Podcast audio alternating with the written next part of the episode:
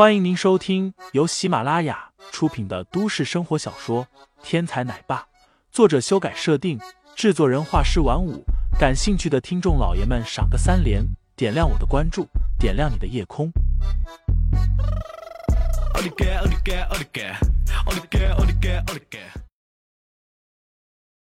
第四十一章，他好讨厌。下，林飞打倒保安的时候，他没有说话，是因为他对自己的两个保镖非常有信心，因为这两人是他从保镖公司高价雇佣的特级保镖，据说都在地下打过黑拳，手底下不止一条人命。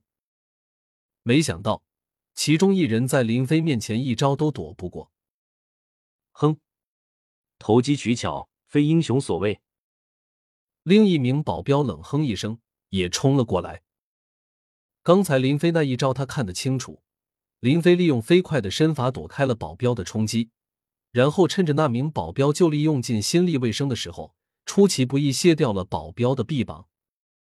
在他看来，林飞非常瘦弱，也只能靠这种手段来取胜了。林飞一巴掌呼了上来，道：“打狗而已，要什么英雄手段？”这一下出手比刚才更快。这名保镖原本留了三分力，防止林飞像对付另一名保镖那样的手段，没想到林飞直接来了个猛的。这下毫无悬念，这名保镖脸上留下了一个浓重的巴掌印，然后轰然倒地。他竟然被扇晕过去了。两招解决掉两个保安，无名彻底的怕了。你你要干什么？无名哆哆嗦嗦的说道：“没什么，你不是说我挑衅你，要把我扔出去吗？我给你机会，看看你怎么把我扔出去。”林飞露出了一副似笑非笑的表情。“我我我错了。”无名裤子都快要尿了。别看他说话刻薄，但是真论起本事，他可是屁都不是啊！活了四十多年。他的一身精力都用到女人身上去了。面对林飞，无名根本没有丝毫的反抗之力。大哥，我错了，你饶了我吧，我再也不敢了。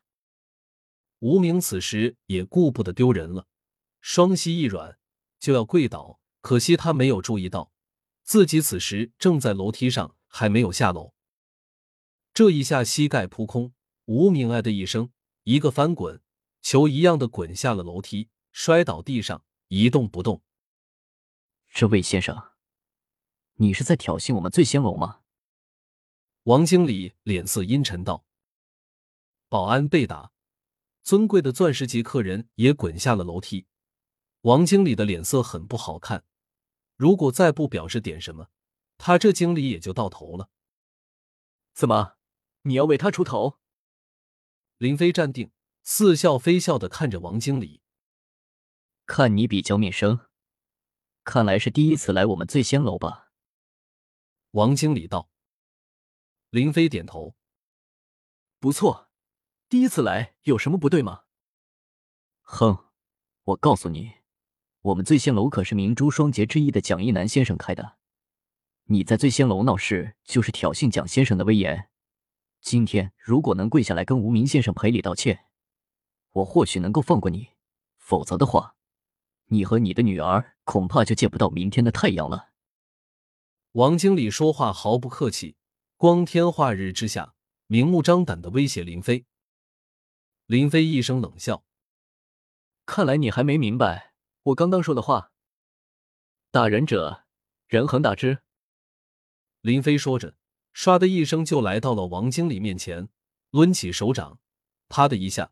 王经理的脸上瞬间多了一座五指山。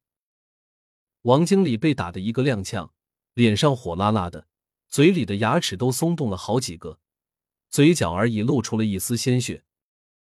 你，王经理的拳头捏得紧紧的，指节处都有些泛白，可是他根本就不敢出手。林飞太强势了，他手下这些人根本就不够看的。就在这时，楼上又传来一声咳嗽，一个威严的声音道：“怎么回事？你们吵吵嚷嚷的干什么呢？”林飞抬头，只见一个头发花白的家伙，身着一身丝滑的唐装，从一间包房里露出了头来。王经理一看，顿时跑了上去：“四爷，您跟蒋少是好朋友，你一定要给我做主啊！这小子一来就语出不愤，看不起醉仙楼。”吴总分辨了两句，这位就把吴总的保镖打了。我带着保安上来，想要保护吴先生，结果也被打了。王经理不愧是当经理的料，一转眼白的就被他说成了黑的。这人在白发老者面前一番添油加醋，直接将林飞说成了十恶不赦的大恶人，而吴明和自己则成为了维护醉仙楼声誉的英雄。林飞想问问胡天，这老家伙到底是什么来路，却见胡天一脸惊恐，口中喃喃自语：“这下完蛋了，这人怎么在这里？”听众老爷们，本集已播讲完毕，欢迎订阅专辑，投喂月票支持我，我们下集再见。